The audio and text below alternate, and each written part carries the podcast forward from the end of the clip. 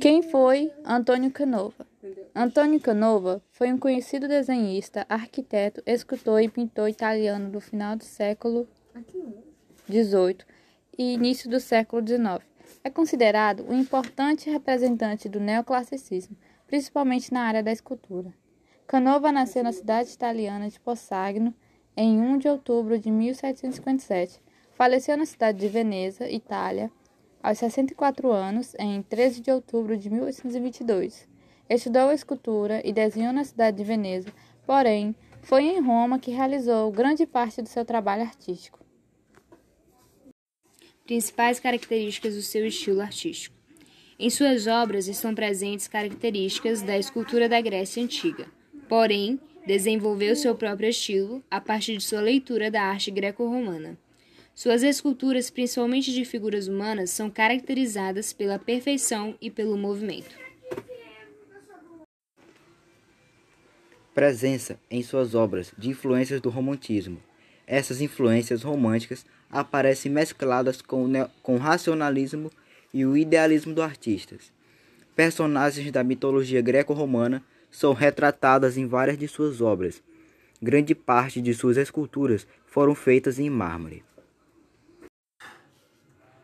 Principais obras de Canova e esculturas: Orfeu, 1770, Pisque ressuscitado pelo beijo do Cupido, 1787.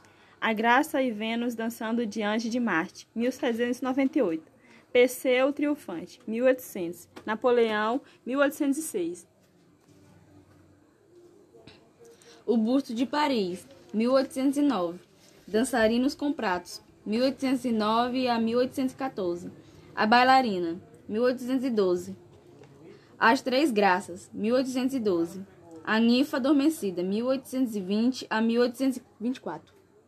Curiosidade: Além de ser um brilhante artista plástico, Antônio Canova também foi um importante colecionador de antiguidades e pesquisador de arqueologia.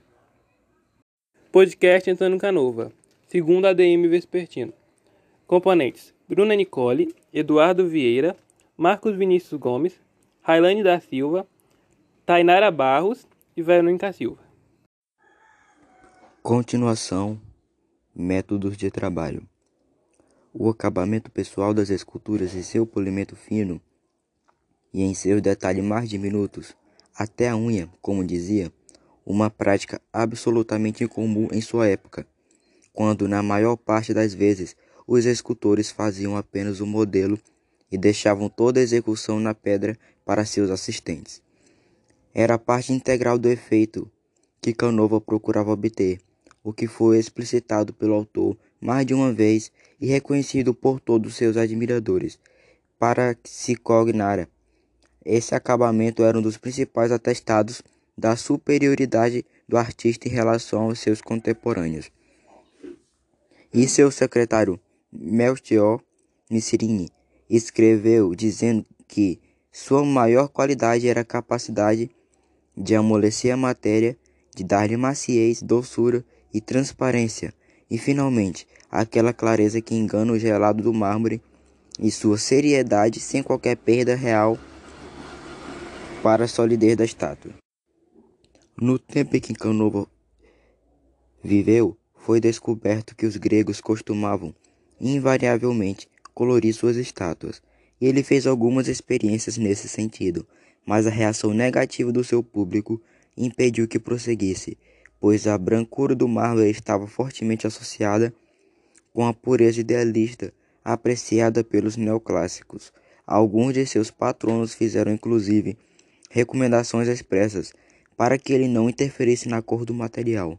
Ele também costumava, após o polimento final, banhar as estátuas com água de rota, a água onde eram lavados os instrumentos de trabalho.